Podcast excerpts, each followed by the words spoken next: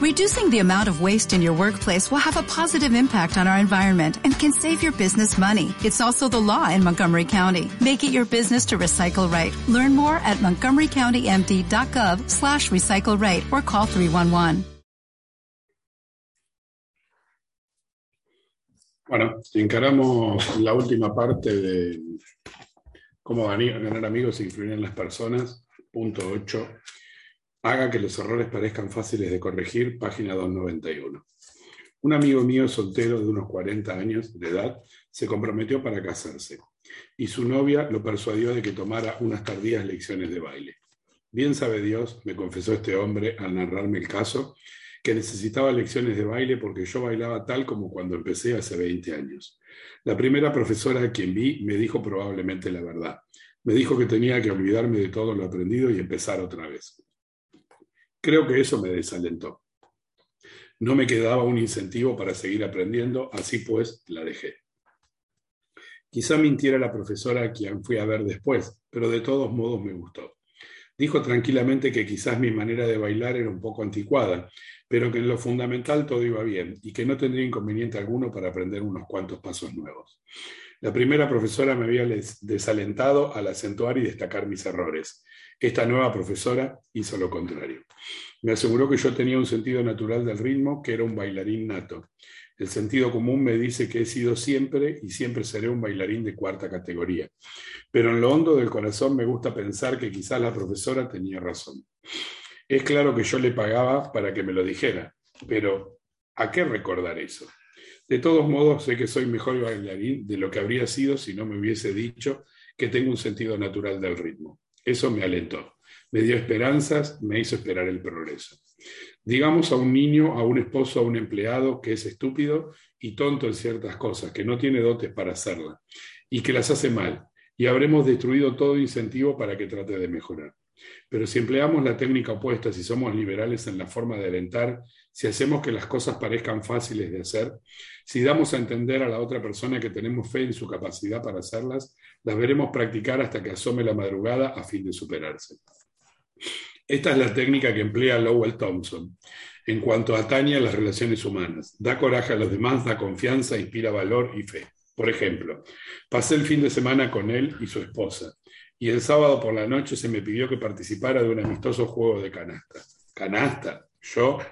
Ah, no, no, no, yo no. No sabía nada de ese juego. Siempre había sido un misterio para mí. No, no, imposible. Pero dale, dijo Lowell, si no es un misterio, no se necesita más que una buena memoria y buen juicio. Tú escribiste una vez un capítulo sobre la memoria. La canasta será cosa facilísima para ti. Tienes condiciones para jugarlo. Y sin tardanza, casi sin saber lo que hacía, me encontré por primera vez ante una mesa de canasta.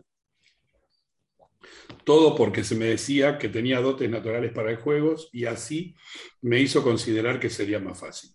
Al hablar de canasta recuerdo a Eli Culberson. Ahora, en todas partes donde se juega canasta, el nombre de Culberson es conocida y sus libros sobre el tema han sido traducidos a una docena de idiomas y vendidos a millones de lectores pero él mismo me ha dicho que nunca habría pensado en convertir el juego en una profesión, si una joven no le hubiera asegurado que estaba especialmente dotado para ello. Cuando llegó a Estados Unidos en 1922, trató de conseguir empleo como profesor de psicología y sociología, pero no pudo. Después trató de vender carbón y fracasó. Después trató de vender café y fracasó. Jamás pensó en esos días, jamás pensó en esos días no en enseñar canasta. No solamente era un mal jugador, sino que tenía, sino también muy terco. Hacía tantas preguntas y efectuaba tantos estudios de cada partido después de hecho que nadie quería jugar con él. Pero conoció a una bella jugadora, Josephine Dillon. Se enamoró y se casó con ella. Josephine notó cuánto cuidado analizaba Culberton sus cartas y lo persuadió de que era un genio en potencia. Este aliento, me ha dicho Culberton, fue lo que lo llevó a hacer canasta, de la canasta una profesión. Clarence Jones, uno de los instructores de nuestro curso en Cincinnati, Ohio, contó cómo el elogio y el hacer que los defectos fueran fáciles de corregir cambiaron completamente la vida de su hijo David. En 1970 mi hijo David tenía 15 años, vino a vivir conmigo a Cincinnati, su vida no había sido fácil. En 1958 se rompió la cabeza en un accidente automovilístico y quedó con una fea, cicatriz en la frente. En 1960 su madre y yo nos divorciamos y ella lo llevó a Dallas, Texas. Hasta los 15 años habría pasado la mayor parte de la vida escolar de clases especiales para aprendizaje lento. Posiblemente en razón de su cicatriz, los directores escolares habían decidido que tenía una lesión cerebral y no podía funcionar a nivel normal. Estaba dos años por debajo del nivel de su grupo de edad, por lo que solo había alcanzado el séptimo grado, pero no sabía las tablas de multiplicar, sumaba con los dedos y apenas si podía leer. Había un punto positivo, le gustaba trabajar con aparatos de radio y televisión, quería llegar a ser técnico de televisión. Lo alenté en este punto y le recordé que necesitaría ser bastante, saber bastante de matemáticas para este tipo de estudios. Decidí ayudarlo a mejorar en esa materia. Compramos cuatro series de tarjetas de ejercicios, multiplicación, división, suma y resta. Cuando íbamos sacando las tarjetas, yo ponía las respuestas correctas en una pila al costado. Cuando David se equivocaba, le explicaba cuál era la respuesta acertada y volvía a poner la tarjeta en el montón a sacar. Y así seguimos hasta que no quedaba ninguna. Yo celebraba ruidosamente cada tarjeta que acertaba, sobre todo si se había equivocado en una antes. Todas las noches hacíamos de esa manera con todas las tarjetas. Yo siempre controlaba el tiempo con un cronómetro. Le prometí que cuando hiciera todas las tarjetas en ocho minutos sin respuestas incorrectas, dejaríamos de hacerlo toda la noche. A David le pareció un objetivo imposible. La primera noche le llevó 52 minutos, la segunda 48, después 45, 44, 41 y después bajó los 40 minutos. Celebramos cada reducción. Yo llamaba a mi esposa y lo abrazábamos y nos reíamos. A fin de mes estaba haciendo todas las tarjetas perfectamente en menos de 8 minutos. Cuando hacía un pequeño adelanto pedía hacerlo otra vez. Había hecho el descubrimiento fantástico que de aprender era fácil y divertido. Naturalmente sus notas en aritmética dieron un salto. Es increíble cuánto más fácil resulta la aritmética cuando uno puede multiplicar bien. Se asombró al mismo de traer una buena nota en matemáticas. Nunca antes había llegado a un nivel tan bueno. Y arrastró otros cambios a una velocidad casi increíble. Su lectura mejoró rápidamente y empezó a usar su talento natural para el dibujo. Ese mismo año el maestro de ciencia le asignó la tarea de dar una clase. Él quiso desarrollar una serie de modelos altamente complejos para demostrar el efecto de las palancas. Ese trabajo no solo exigía habilidad en el dibujo y fabricación de modelos, sino también en matemáticas aplicadas. Su clase ganó el primer premio en la Feria de Científica de la escuela y fue enviada a la competencia interescolar y ganó el tercer premio de toda la ciudad de Cincinnati. Con eso bastó. Aquí estaba el chico que había repetido dos grados que había sido diagnosticado con lesión cerebral, a que sus compañeros de clase habían llamado Frankenstein, y le habían dicho que los sesos se le habían salido por la herida. De pronto descubría que realmente podría aprender y lograr cosas. El resultado, a partir del último término del octavo grado y a lo largo de toda la secundaria, nunca dejó de estar en el cuadro de honor. No bien descubrió que aprender era fácil, toda su vida cambió. Si quiere ayudar a los otros a mejorar, recuerde, regla 8. Alienta a la otra persona, haga que los errores parezcan fáciles de corregir. 9. Procure que la otra persona se sienta satisfecha de hacer lo que usted quiere. En 1915 los Estados Unidos estaban atemorizados. Durante más de un año, las naciones de Europa se mataban en una escala jamás soñada en los agrientes anales de la historia de la humanidad. ¿Se podría conseguir la paz? Nadie lo sabía. Pero Woodrow Wilson estaba decidido a hacer la prueba. Decidió enviar un representante personal, un emisario de paz, para conferenciar con los señores de la guerra en Europa. William Jennings Bryan, secretario de Estado, abogado de la paz, ansiaba hacer el viaje. Veía en él la oportunidad de realizar un gran servicio e inmortalizar su nombre. Pero Wilson designó a otro hombre, a su amigo íntimo, el coronel House. Y House le cupo la espinosa misión de dar la desagradable noticia a Bryan sin ofenderlo. Bryan estaba muy decepcionado cuando supo que yo iba a Europa como emisario de paz. Ha anotado el coronel House en su diario. Dijo que había pensado ir él. Yo le contesté que el presidente consideraba imprudente efectuar esta gestión de forma oficial y que el viaje de Brian despertaría mucha atención y la gente se preguntaría por qué iba a Europa. ¿Advierte usted la situación? House dijo o dio a entender a Brian que él era demasiado importante para aquella misión y Brian quedó satisfecho. El coronel House, diestro, experimentado en las cosas del mundo, seguía así una de las reglas más importantes de las, relaciones humanas. Procure que la otra persona se sienta satisfecha de hacer lo que usted quiere lo, que usted sugiere. Woodrow Wilson siguió también esa política hasta cuando invitó a William Gibbs McAdoo a ser miembro de su gabinete. Era el honor más alto que podía conferir y sin embargo lo hizo de manera tal que el otro se sintió probablemente doblemente importante. Veamos la narración de las palabras del mismo McAdoo. Me dijo que estaba preparando su gabinete y que se sentiría muy contento si yo aceptaba el cargo de secretario del Tesoro. Tenía una forma encantadora de presentar las cosas, daba la impresión que al aceptar este gran honor yo le hacía un favor enorme. Desgraciadamente, Wilson no empleó siempre tanto tacto. Si lo hubiera hecho, podría ser diferente la historia. Por ejemplo, Wilson no contentó al Senado ni al Partido Republicano cuando incorporó a los Estados Unidos a la Liga de las Naciones. Wilson se negó a llevar a cabo a Eli Root, a Hughes, a Henry Cabot Lodge a la conferencia de paz. En lugar de ellos, se hizo acompañar por, por hombres desconocidos de su propio partido. Hizo un desaire a los republicanos, no quiso dejarles pensar que la Liga era idea de ellos tanto como de él se negó a permitirles una participación y como resultado de estos errores en el manejo de las relaciones humanas, Wilson destruyó su carrera, arruinó su salud, abrevió su vida e hizo de Estados Unidos quedaran al margen de la liga y se alteró la historia del mundo. No solo los estadistas y diplomáticos usan este método para hacer que la gente se sienta feliz haciendo lo que quieren ellos, lo que ellos quieren que haga. Dale O'Ferrier y Fort Wayne, Indiana, nos contó cómo alentó a uno de sus hijos a hacer con buena voluntad sus tareas. Una de las tareas de Jeff era recoger las peras de abajo del peral, para que la persona que estaba cortando el césped no tuviera que detenerse a hacerlo.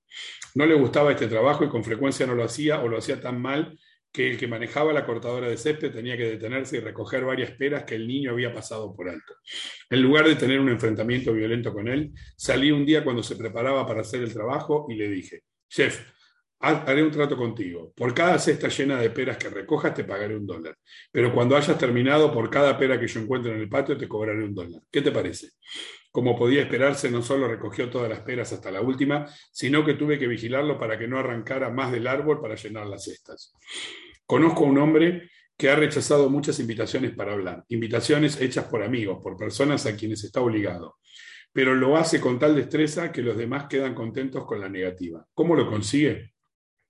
No es porque hable de estar ocupado o muy esto o aquello. No, después de expresar cuanto agradece la invitación y de lamentar la imposibilidad de aceptarla, sugiere un orador para que lo reemplace.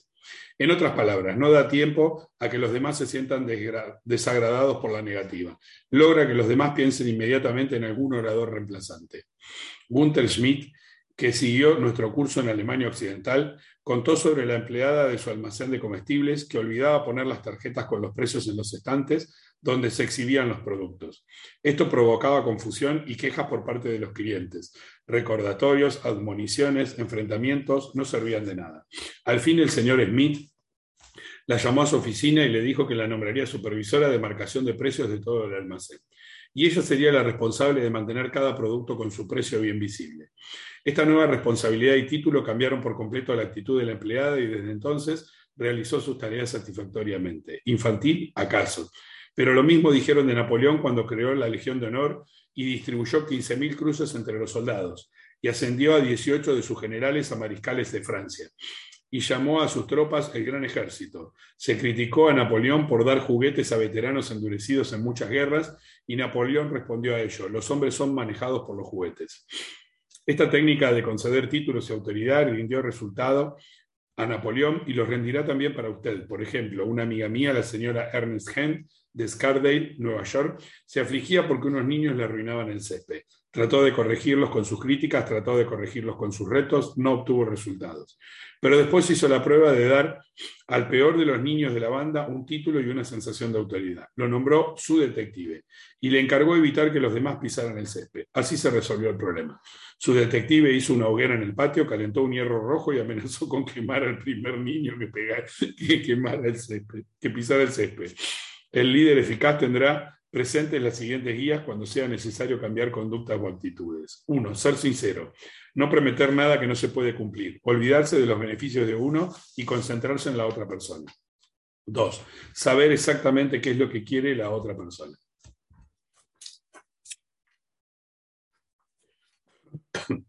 Perdón. Ser empático. Preguntarse a sí mismo qué quiere verdaderamente la otra persona.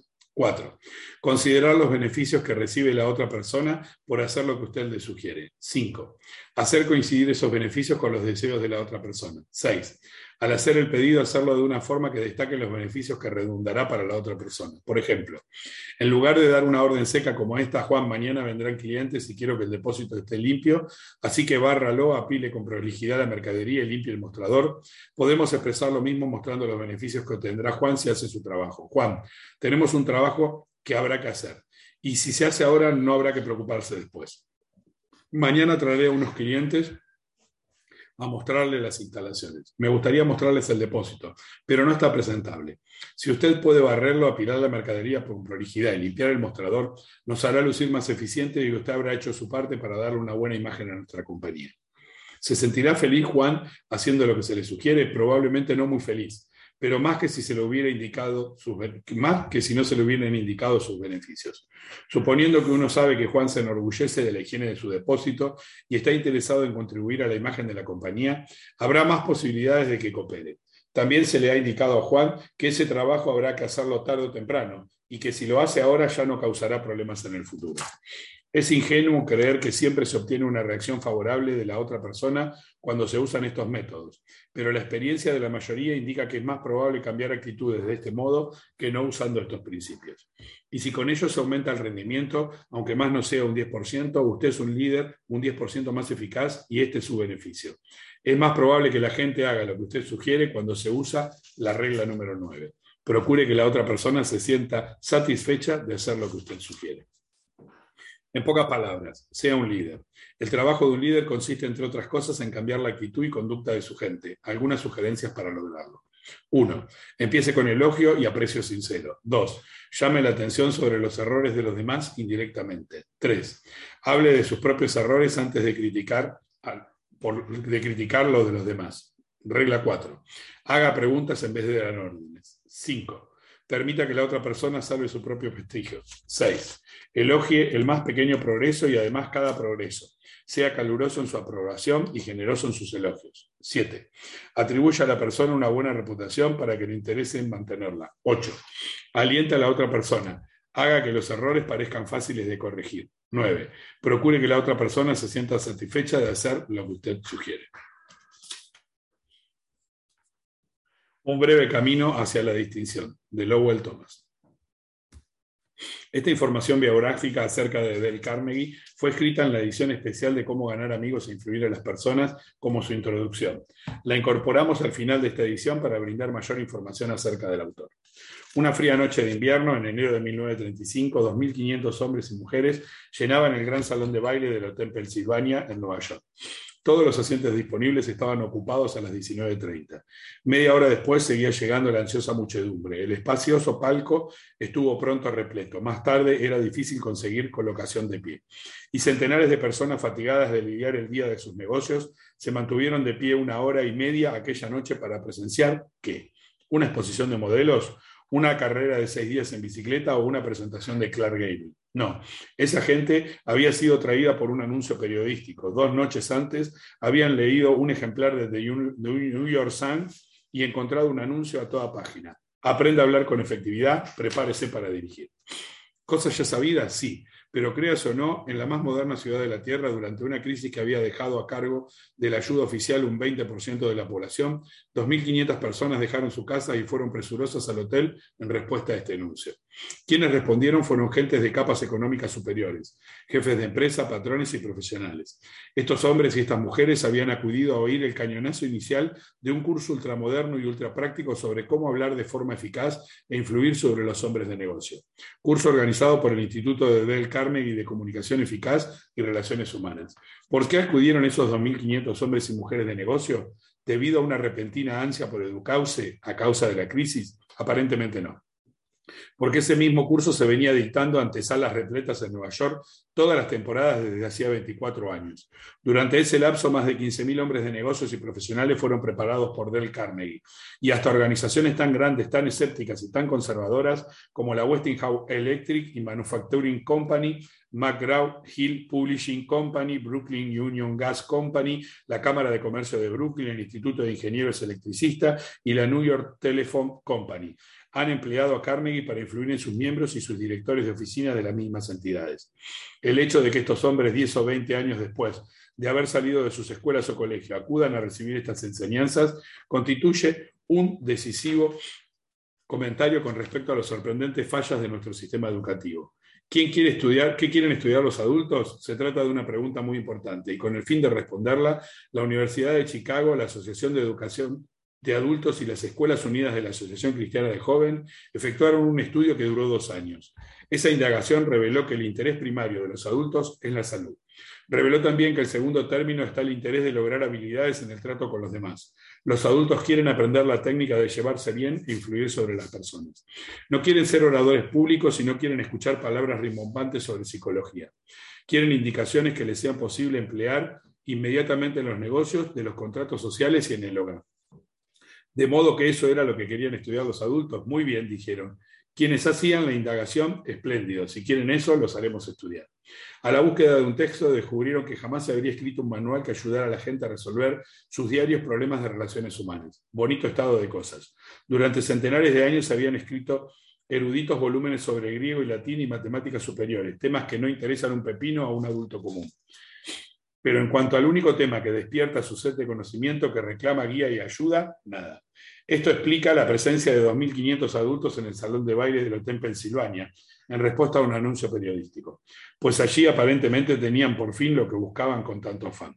En los lejanos tiempos de la escuela y del colegio habían leído y releído tras libro tras libro, con la idea de que el conocimiento era la brete para obtener recompensas financieras y profesionales. Pero unos pocos años en la brega de los negocios y la vida profesional les causaron gran decepción, aguda decepción. Vieron que algunos de los mayores triunfos correspondían en la vida de los negocios a los hombres que además de su conocimiento poseían la capacidad de hablar bien, de conquistar gentes a sus maneras de pensar y de vender sus personalidades y sus ideas. Pronto descubrieron que si quieres ser capitán y dirigir la nave de los negocios, la personalidad y la facilidad de palabra son más importantes que el conocimiento de los verbos latinos o un diploma de Harvard. El anuncio aparecido en The New York Sun prometía que la reunión del Hotel Pennsylvania sería sumamente entretenida. Lo fue. 18 personas que habían seguido el curso fueron presentadas en el altoparlante y a 15 de ellas se les dio precisamente 75 segundos para que narraran sus experiencias. Solo 75 segundos de locución. Luego caía el martillo y el presidente gritaba, tiempo, el siguiente orador. La función tuvo la velocidad de un rebaño de búfalos disparado por la llanura. Los espectadores permanecieron allí una hora y media. Los oradores eran una muestra cabal de la vida de los negocios de Estados Unidos.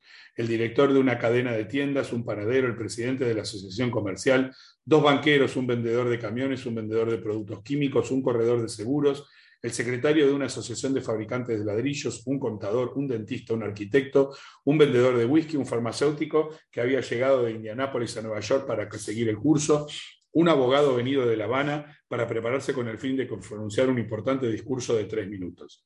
El primer orador tenía el gaélico, gaélico nombre de Patrick O'Hare, nacido en Irlanda. Asistió a la escuela durante cuatro años, emigró a Estados Unidos, trabajó como mecánico y después como chofer. A los 40 años de edad, un aumento en aumento su familia, necesitaba más dinero. Por ese motivo trató de vender camiones automóviles. Afectado por un complejo de inferioridad y que según sus palabras le carcomía el corazón, tenía que pasar y volver a pasar frente a una oficina media docena de veces hasta adquirir el valor suficiente para abrir la puerta. Tan desalentado estaba por su actuación como vendedor que ya pensaba volver a trabajar con sus manos en un taller mecánico, cuando un día recibió una carta de que se le invitaba a un mitin de organización del curso del Carnegie sobre comunicación eficaz. No quería ir, temía haberse vuelto fuera de su medio, encontrarse con una cantidad de profesionales. Su esposa afligida insistió de que fuera. Quizá te dé resultado, Pat, dijo. Dios sabe que lo necesitas. Fue pues al lugar donde se venía realizando la reunión y durante cinco minutos estuvo en la acera, antes de poder reunir la suficiente confianza en sí mismo para entrar. Las primeras veces que quiso hablar se mareaba de temor pero al pasar las semanas perdió todo temor a los oyentes y pronto descubrió que le gustaba hablar. Y cuanto mayor público, tanto mejor. Y perdió también el temor a los individuos, perdió el temor a sus propios clientes. Sus ingresos aumentaron enormemente. Hoy es uno de los mejores vendedores de la ciudad. Aquella noche en el Hotel Pensilvania, Patrick O'Hare se presentaba ante 2.500 personas y narró una alegre y risueña relación de sus realizaciones. Ola tras olas de risas sacudían el auditorio. Pocos oradores profesionales habían logrado tal actuación.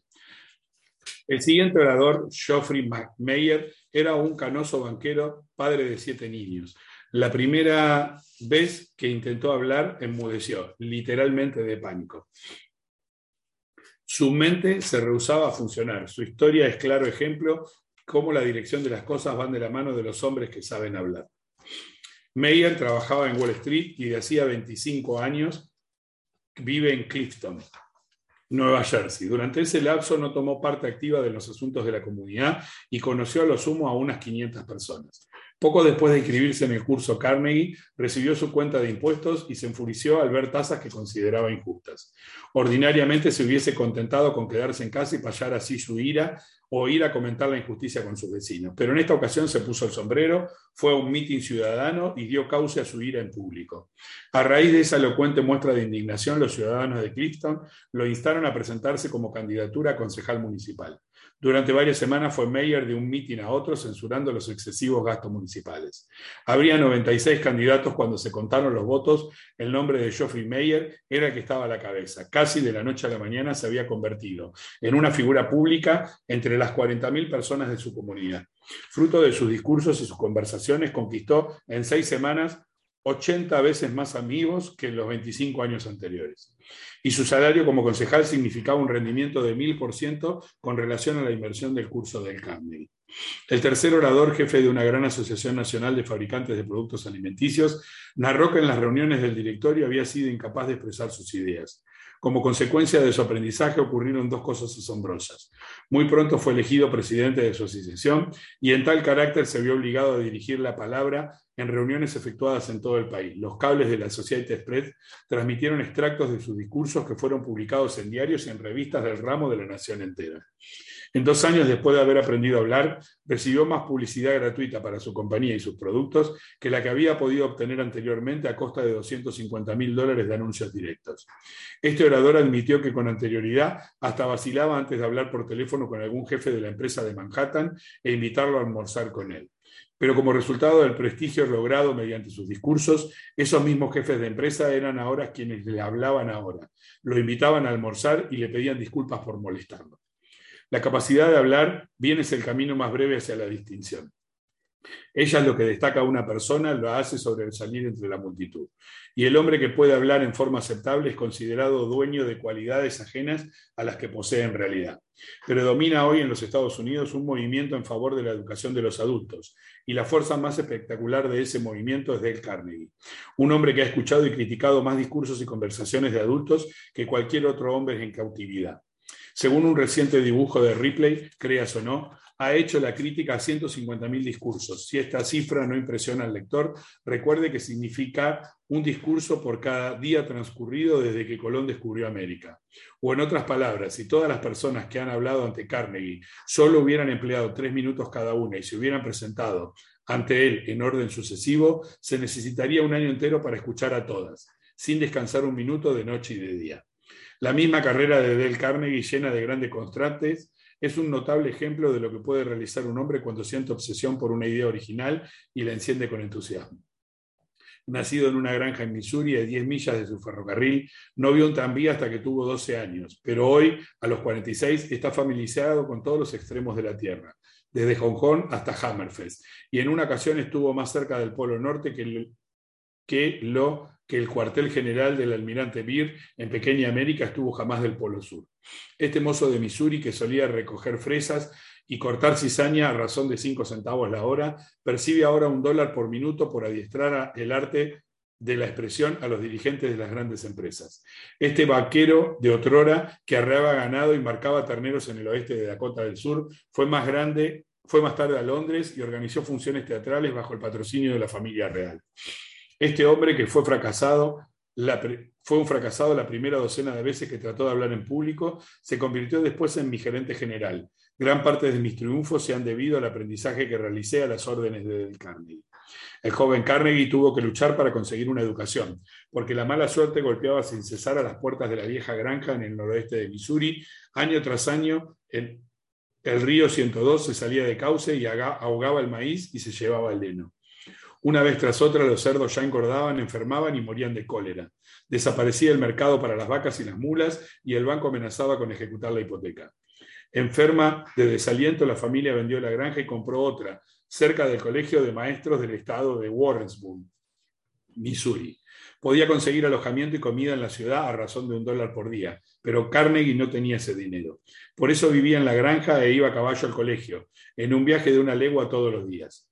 En la granja ordeñaba las vacas, cortaba leña, alimentaba a los cerdos y estudiaba sus verbos latinos a la luz de una lámpara primitiva hasta que se le nublaban los ojos y comenzaba a cabecear. Y al irse a la cama a medianoche ponía el despertador para las 3 de la madrugada. Su padre criaba cerdos Duroc Jersey, de pura raza, y durante las noches más frías había peligro de que los lechones murieran helados. Para impedirlo, se los colocaba en un cesto cubierto por una artillera y se los dejaba junto a la cocina. Los lechones exigían alimento a las 3 de la mañana. Cuando sonaba el despertador, Del Carnegie dejaba el abrigo de su cama, tomaba el cesto y llevaba los lechones hasta las madres. Esperaba que mamaran y los llevaba de vuelta a las tibiezas de la cocina. Había 600 estudiantes en el Colegio de Maestros del Estado y Del Carnegie formaba parte de un aislado grupo de media docena de niños que no tenían dinero para vivir en la ciudad. Estaba avergonzado de la pobreza que le hacía necesario volver a la granja a ordeñar vacas todas las noches. Le avergonzaba su ropa, pantalones demasiado cortos, chaqueta demasiado ajustada. A medida que se desarrollaba rápidamente su complejo de inferioridad, buscaba algún camino para distinguirse. Bien pronto vio que en el colegio había ciertos estudiantes que gozaban de influencia y prestigio, los jugadores de fútbol y béisbol y los que triunfaban en torneos de oratoria y de debates. Como comprendió que no tenía facilidad para el deporte, decidió ganar uno de los torneos de oratoria. Tardó meses en prepararse para ello. Practicaba mientras galopaba a caballo de su casa al colegio y del colegio a su casa. Practicaba discurso mientras ordeñaba las vacas y después subía un fardo de heno en el granero y con gran entusiasmo y muchos gestos arengaba a las asustadas palomas acerca de la necesidad de contener la inmigración japonesa. Mas, a pesar de este entusiasmo y de tantos preparativos, fue derrotado una tras otra. Tenía entonces 18 años, era sensitivo y orgulloso. Trató tanto se desalentó, quedó tan deprimido que hasta pensó suicidarse y de pronto comenzó a triunfar. No solamente en un torneo, sino en todos los torneos de oratoria del colegio. Otros estudiantes le rogaron que los preparara y también ellos triunfaron. Terminados ya sus estudios, empezó a vender cursos por correspondencia a los rancheros del oeste de Nebraska y al, y al este de Wyoming. A pesar de su energía y de su entusiasmo sin límites, no pudo prosperar. Llegó a tal punto su decepción que fue a su cuarto en el Hotel Alliance, Nebraska, en pleno día, se arrojó sobre la cama y lloró desesperado. Ansiaba volver al colegio, anhelaba retirarse de la dura batalla de la vida, pero no podía. Decidió entonces ir a Omaha y convertirse y conseguirse otro empleo. No tenía dinero para el pasaje ferroviario y por ello viajó en un tren de carga, dando agua y forraje a dos vagones de caballo a cambio de su pasaje. Llegado al sur de Omaha, consiguió un empleo como vendedor de tocino, jamón y cecina para Armour y compañía. Le asignaron un territorio difícil, entre las tierras malas y las zonas de indios y hacendados del oeste de Dakota del Sur. Recorría el territorio en trenes de carga y en diligencias y a caballo. Dormía en hoteles primitivos donde la única separación entre las habitaciones era un tabique de lona. Estudió libros para viajantes de comercio, montó potros, jugó al póker con hombres rudos y aprendió a cobrar las cuentas cuando algún tendero no le podía pagar en efectivo el tocino y los jamones que había pedido. Dale Carnegie retiraba de los estantes una docena de pares de zapatos, los vendía a los empleados ferroviarios y entregaba el producto a la Armory Company. A menudo tenía que viajar en tren de carga 150 kilómetros por día. Cuando el tren se detenía para descargar mercancías, Carnegie corría al centro de la población, veía a tres o cuatro comerciantes, recibía sus pedidos y cuando sonaba el silbato de la locomotora, corría calle abajo y subía al tren ya en movimiento. En menos de dos años convirtió a un territorio improductivo que estaba en vigésimo quinto lugar de la lista en el primero de todos los 29 que dependían de la central de Omaha. Armour y Company ofreció ascenderlo diciéndole, usted ha conseguido lo que parecía imposible pero rechazó el aumento y renunció. Sí, renunció. Fue a Nueva York, estudió en la Academia de Artes Dramáticas y recorrió el país haciendo el papel del Dr. Hartley de Polly, la del circo. Jamás sería un Booth o un Barrymore, tuvo sentido común para reconocerlo, de modo que volvió a trabajar como vendedor esta vez de camiones automóviles, para la Packard Motor Car Company. Nada sabía de mecánica y nada le importaba de motores. Terriblemente desgraciado, tenía que hostigarse todos los días para ir a trabajar. Anhelaba tener tiempo para estudiar, para escribir los libros que allí en el colegio había deseado escribir. Por eso renunció otra vez. Iba a pasar su tiempo escribiendo cuentos y novelas de día y a ganarse el sustento como maestro en alguna escuela nocturna. ¿Maestro de qué? Al recapacitar y valorar su actuación en el colegio, advirtió que su adiestramiento para hablar en público le había dado más confianza, valor, soltura y capacidad para conversar y tratar con la gente de negocios, que todo el resto de las asignaturas estudiadas. Por este motivo, instó a las escuelas de la Asociación Cristiana de Jóvenes de Nueva York a que le dieran una oportunidad para organizar cursos sobre oratoria para hombres de negocios. ¿Qué? Convertir a los hombres de negocio en oradores, absurdo, ya lo sabían. Habían hecho la prueba con estos recursos y siempre fracasaba. Cuando se negaron a pagarle el sueldo de dos dólares por noche que pedía Carnegie, este convino en enseñar a comisión y percibir un porcentaje de los beneficios netos si es que había ese beneficios. Y en menos de tres años le pagaron 30 dólares por noche sobre esta base en lugar de dos. El curso fue creciendo. Otras ramas de la asociación oyeron hablar del caso. Después la voz se pasó a otras ciudades. Del Carnegie se convirtió bien pronto en un famoso profesor ambulante que cubría Nueva York, Filadelfia, Baltimore y más adelante Londres y París. Todos los textos eran demasiado académicos y poco prácticos para los hombres de negocio que acudían a sus cursos. Intrépido como siempre, se sentó a escribir uno que tituló Cómo hablar en público e influir con los hombres de negocios. Este libro es ahora el texto oficial de todas las escuelas de la Asociación Cristiana de Jóvenes, así como la Asociación de Banqueros y de la Asociación Nacional de Hombres de Crédito. Del Carnegie sostiene que cualquier hombre puede hablar cuando se enoja. Dice que si se derriba de un puñetazo en la mandíbula al hombre más ignorante de la ciudad, se lo verá ponerse de pie y hablar con una elocuencia, un calor y un vigor que rivalizarán con los mejores esfuerzos de William Jenny Bryan en sus días famosos. Sostiene Garney que casi todas las personas pueden hablar pasablemente en público si tienen confianza en sí mismos. Y hay una idea que hierve en su interior. La forma de lograr confianza en sí mismo, añade, es hacer lo que se teme hacer y reunir en este sentido una historia de experiencias felices. Por eso obliga a cada alumno a hablar en todas las clases del curso. El auditorio está lleno de simpatía por el orador, todos están en el mismo aprieto y mediante una práctica constante todos logran la confianza, el valor y el entusiasmo que han de hacer valer cuando hablan en privado. Del Carnegie dice que se ha ganado la vida en estos años pero no como profesor de oratoria pública. Esto ha sido un incidente. Dice que su tarea principal ha consistido en ayudar a los hombres a dominar sus temores y a desarrollar su seguridad y su coraje. Al principio empezó solamente con un curso de oratoria pública, pero los estudiantes que lo seguían eran hombres de negocio. Muchos de ellos no habían entrado en un aula durante 30 años.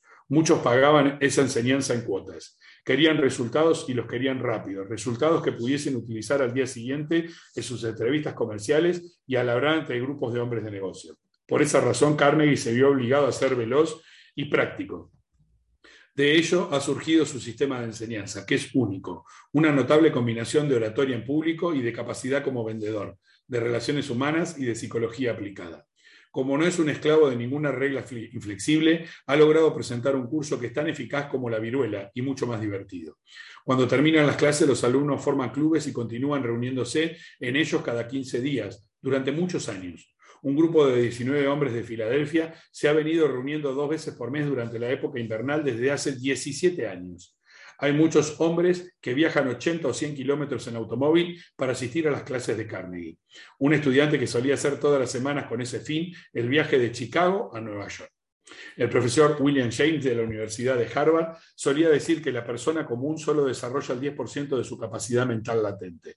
Del Carnegie, al ayudar a los hombres y a las mujeres de negocios a desarrollar sus posibilidades latentes, ha creado uno de los movimientos más significativos en la historia de la educación de los adultos. Lowell Thomas. Bueno, después hay un relato de los distintos cursos y seminarios eh, después te pide a vos que escribas experiencias personales que se desarrollaron con el libro y después está el índice de materias. Bueno, terminamos a mi criterio uno de los mejores libros del siglo pasado, eh, una locura que se debería leer en todas partes. ¿sí? Esperen que corto la grabación.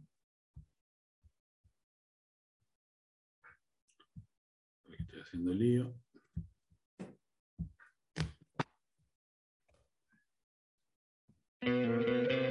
¿No te encantaría tener 100 dólares extra en tu bolsillo? Haz que un experto bilingüe de TurboTax declare tus impuestos para el 31 de marzo y obtén 100 dólares de vuelta al instante. Porque no importa cuáles hayan sido tus logros del año pasado, TurboTax hace que cuenten Obtén 100 dólares de vuelta y tus impuestos con 100% de precisión. Solo con Intuit TurboTax. Debes declarar para el 31 de marzo. Crédito solo aplicable al costo de la presentación federal con TurboTax Full Service. Oferta sujeta a cambios o cancelación en cualquier momento.